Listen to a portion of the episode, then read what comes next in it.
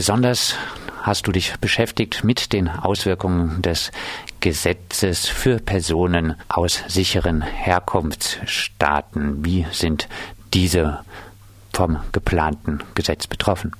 Ja, sie werden immer wieder genannt. Also die Herkunft aus einem sogenannten sicheren Herkunftsstaat soll zuallererst oder vor allem ähm, eins bewirken, nämlich dass Personen, die ab dem 31.08.2015 eingereist sind, glaube ich, dass Personen aus diesen Staaten in einen Substatus fallen, der noch unterhalb der Duldung ist. Also die Duldung in Deutschland ist kein Aufenthaltstitel, sondern bedeutet nur, dass eine Person aus tatsächlichen oder rechtlichen Gründen gerade nicht abgeschoben werden kann. Das heißt, weil sie nicht auffindbar ist, weil sie schwer krank ist, so schwer, dass äh, sie während der Abschiebung oder äh, versterben würde oder weil es in ihrem Land gerade keinen offenen Flughafen gibt. Die Gründe können verschiedene sein.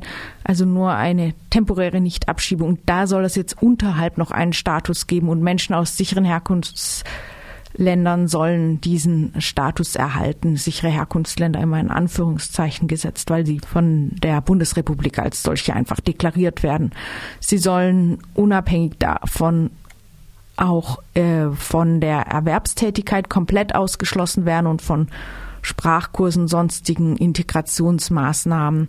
Und zu diesem Substatus gehören auch diese Ausschlüsse, außerdem eine Wohnsitzauflage. Also es wird ihnen äh, dauerhaft nicht freigestellt, wo sie wohnen und sogar wieder die Wiedereinführung einer Residenzpflicht. Sie dürfen sich also nicht frei bewegen außerhalb des Bezirks ihrer Ausländerbehörde. Sie werden von einem humanitären Aufenthaltstitel ausgeschlossen. Also aus diesem Status kommt man nicht mehr raus, auch wenn man zum Beispiel so schwer krank ist, dass man einen festen Aufenthalt in Deutschland bekommen könnte oder ein anderer Weg, den der manchen Familien in den letzten Jahren geholfen hat, wenn die Kinder äh, zur Schule gehen und so gut integriert sind, dass sie selber einen Aufenthalt erwerben können, können die Eltern durch gute Integration und Arbeit nicht mehr daran anschließend auch einen Aufenthalt bekommen. Also Ausschlüsse auf allen Ebenen.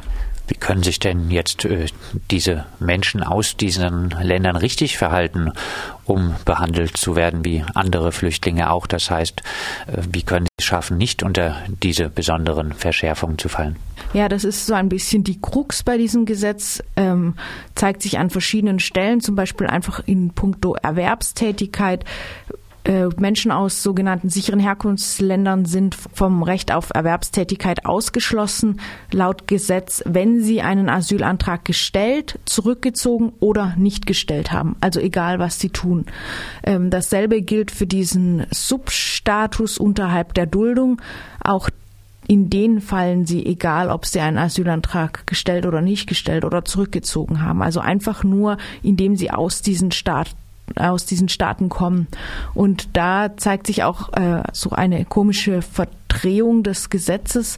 Also eigentlich ähm, wird dieser Substatus daran geknüpft, dass Menschen, die Verantwortung tragen dafür, dass sie nicht abgeschoben werden können. Das wird dann behauptet, wenn sie angeblich ihre Mitwirkungspflichten nicht erfüllen, fragwürdig genug. Also wenn sie zum Beispiel keine Pässe vorlegen oder falsche Angaben machen. Auch das kann ja ganz unterschiedliche Gründe haben und es ist durchaus nicht unbedingt gerechtfertigt, sie dafür zu bestrafen. Aber auch Menschen aus sicheren Herkunftsländern wird jetzt zugerechnet, dass sie nicht abgeschoben werden können, einfach qua Herkunft, eben unabhängig davon, ob sie einen Asylantrag gestellt haben oder nicht.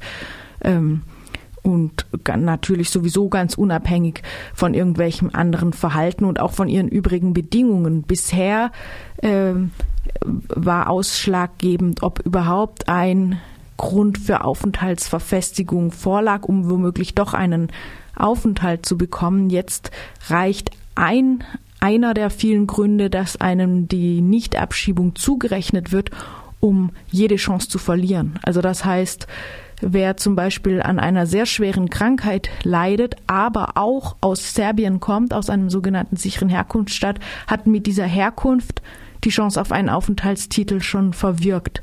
Das sind kleine Formulierungsänderungen auch im äh, Verhältnis zu den früheren Formulierungen der nun von dieser Änderung betroffenen Gesetze, die einen großen Unterschied machen können.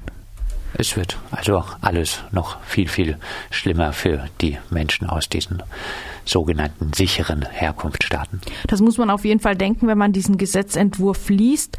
Praktisch ist es allerdings so, äh, dass vor allem das Prinzip schlimmer wird. Also es gibt jetzt keinerlei Ausweg mehr, wenn dieses Gesetz so durchkommt und so umgesetzt wird.